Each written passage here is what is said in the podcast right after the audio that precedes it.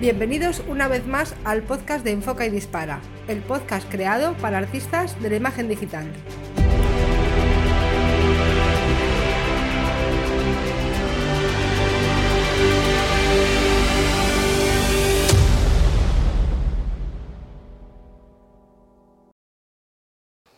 Hoy traigo un capítulo más en el podcast que quiero hablar un poco más sobre el tema de la educación a nivel profesional. En las facultades, en los ciclos formativos de grado superior, grado medio, incluso grado medio, grado superior se pueden salvar un poquillo porque son estudios bastante prácticos. Pero en algunos estudios universitarios es mucha teoría, teoría, teoría y cuando sales en el mundo laboral a veces te ves un poco pez en, en el mundo laboral real. Y es cuando te sientes inseguro. En el mundo de la fotografía, que como este canal de fotografía, tenemos en cuenta ese factor. ¿Vale la pena estudiar un ciclo de grado superior de fotografía, de dos, tres años dependiendo, pagar una cuota mensual, intentar entrar a una academia gratuita, que ya son bien pocas, estudiar toda la temática, historia de la imagen, historia de la fotografía, teoría de la imagen, teoría del color, teoría de no sé qué, historia del arte, dibujo artístico, un montón de asignaturas para poder hacer tus fotografías que a ti te apasionan? Es decir, cuando tú sales de estudiar, por ejemplo, el ciclo formativo de grado superior de fotografía, internamente te sientes súper preparado para el mundo laboral. Pero cuando llegas al mundo laboral, ¿estás capacitado para hacer, por ejemplo, una boda tú solo? ¿Tienes la suficiente experiencia para poder decir, afronto X trabajos yo solo? ¿Tienes la práctica para saber cómo tratar a un cliente, cómo presupuestar, cómo cobrar, cuánto cobrar, dónde cobrar, por ejemplo? ¿O tienes los conocimientos exactos para saber cómo promocionarte, dónde hacer tus campañas publicitarias, cómo darte a conocer, eh, cómo poder conseguir clientes potenciales para tu negocio, a que no. Entonces sales bastante crudo de la escuela. Y en este capítulo de lo que quiero hablar es este tema. ¿Vale la pena meterse dos años de estudio, tres años y hasta cuatro o cinco años dependiendo de la asignatura, cuando con las redes sociales, el Internet y las escuelas online todo es posible desde una distancia más o menos cómoda? En este canal, mucha gente que me sigue son entre 25 y 45 años. Es el máximo estándar de gente que me están siguiendo, ¿vale? Muchos están terminando de estudiar, 25 años, 24, están en el mundo laboral hace poco, y de ahí para arriba ya están trabajando, ya tienen su oficio. Pero también pasa que las tecnologías hacen que todo quede anticuado muy rápido. Hace 10 años, tú veas anuncios en la televisión, ahora son anuncios en YouTube. Tú comprabas un producto, te fiabas de lo que te decía el vendedor, ahora tú te fías de lo que te dice alguien en YouTube. Tú tenías una tarjeta de visita en papel impreso, ahora tienes un Instagram. Antes teníamos unos ordenadores y poco más, bastante sencillos, ahora tenemos ordenadores muy potentes que nos permiten muchas cosas. Antes tenías alguien que te imprimía los flyers, los catálogos, los folletos que repartías en buzoneo, ahora son los anuncios en las redes sociales. Por lo tanto, si no te adaptas a este mundo, te vas quedando un poco atrasado. Y ahí es cuando empieza el problema de que gente que viene nueva, más joven, viene muy potentes. A día de hoy, la gente que viene joven, digamos 19, 20, 21, 18 años, 17, controlan un teléfono móvil a la perfección, controlan de vídeo con el teléfono móvil, controlan de redes sociales, controlan de posicionamiento de un blog rápidamente, cosa que a lo mejor una persona de 40, 45 años le está costando un poco más.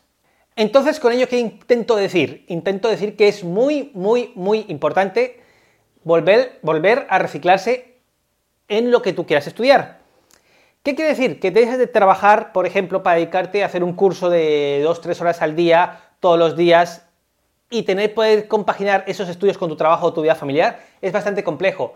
Entonces, ¿por qué vamos a perder esa oportunidad de poder reciclarnos cuando en YouTube, que es la gran fuente de información, porque YouTube empezó como una, gran enciclopedia, es decir, empezó con vídeos chorras, eh, vídeos estúpidos, gente subiendo tonterías.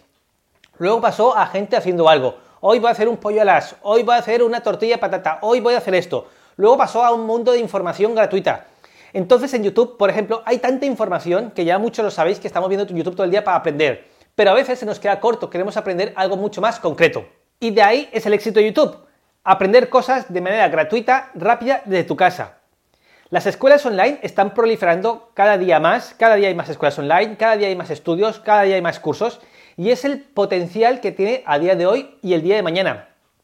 Yo, por ejemplo, Si quiero aprender fotografía, no me voy a hacer un curso de fotografía de 2 o 3 años que me implica todas las mañanas o todas las tardes a pasar exámenes, pruebas de acceso, etcétera, cuando yo a lo mejor lo que quiero aprender solamente es fotografía de paisaje. Por ejemplo, fotografía de paisaje simplemente. Te puedes hacer un curso de media hora hasta de 10 horas, lo que tú quieras.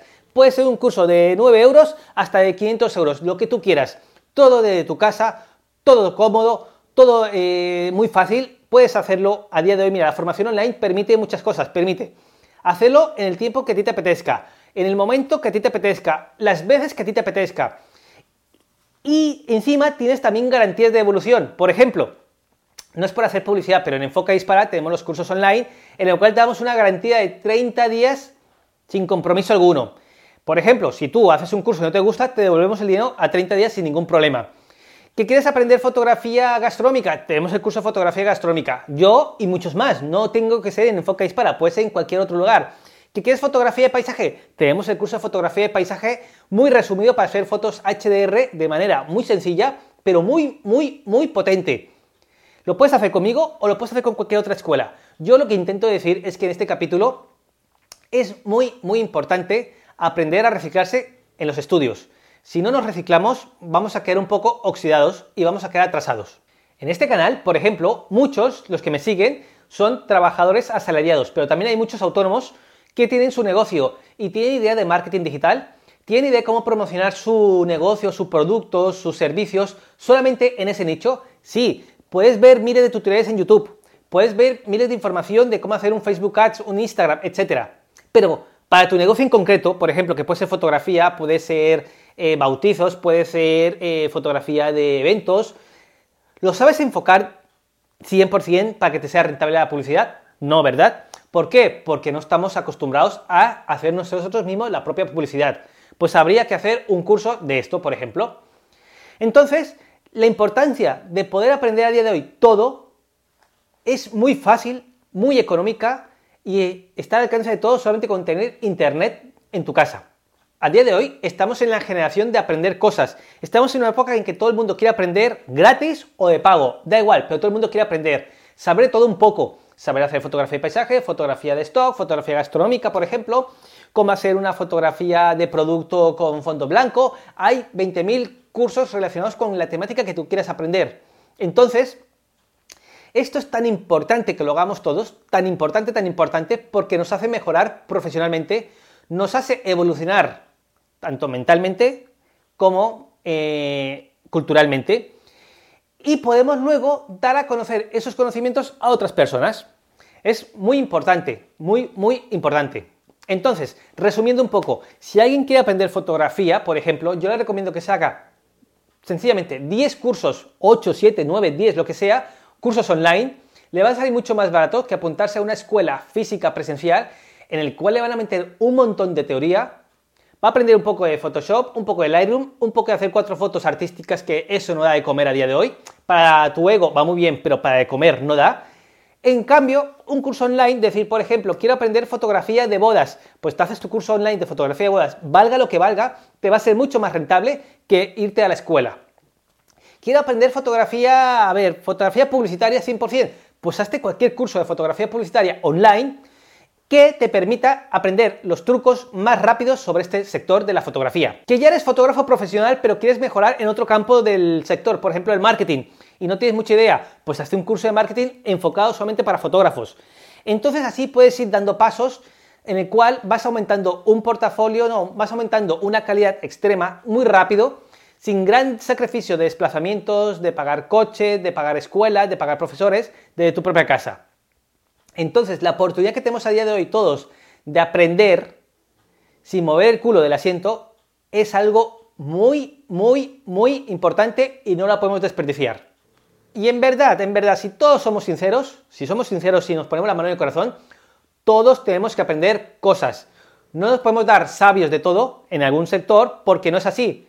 Tú puedes ser muy buen fotógrafo paisajístico, pero a lo mejor no te traes a hacer una boda porque no tienes ni idea. Tú puedes hacer muy buenas fotografías de boda, pero a lo mejor luego en fotografía de alimento no tienes ni idea. Y estás perdiendo posibles clientes o posibles vías de ingresos por no intentar formarte un poco más. Así que invito a todo el mundo que está viendo este podcast que se forme.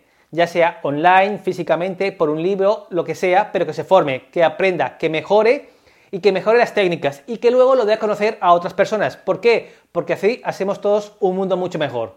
Ha sido un capítulo de podcast muy sencillo, muy cortito, en el cual lo que quería era dar a conocer mi punto de vista sobre la educación online. Yo opto 100% por la educación online, lo opto. Y no es porque tenga la Academia de Enfoque y Dispara en el cual tengo los cursos online que van aumentando cada día, simplemente es porque opto por otras opciones también. Si yo quiero aprender eh, derecho, pues puedo estudiar derecho online de alguna temática en concreto. Ya hasta las universidades están siendo online. ¿Pero por qué? Porque da muchas fronteras, rompes fronteras que te limitan, fronteras físicas, como tener que desplazarte, el coche, metro, autobús, etc. Si os ha gustado este capítulo, compártelo, suscríbete al capítulo de podcast, suscríbete en YouTube, me podéis seguir en Instagram que me llamo Enfoca y Dispara y cualquier duda que tengáis dejadmela en comentarios ayudamos a hacer la comunidad cada vez más grande, así podemos comentar entre todos qué opináis de, de los estudios online, si son viables o no son viables. Y bueno, nos vemos la próxima semana con otro capítulo del podcast. Venga, hasta luego.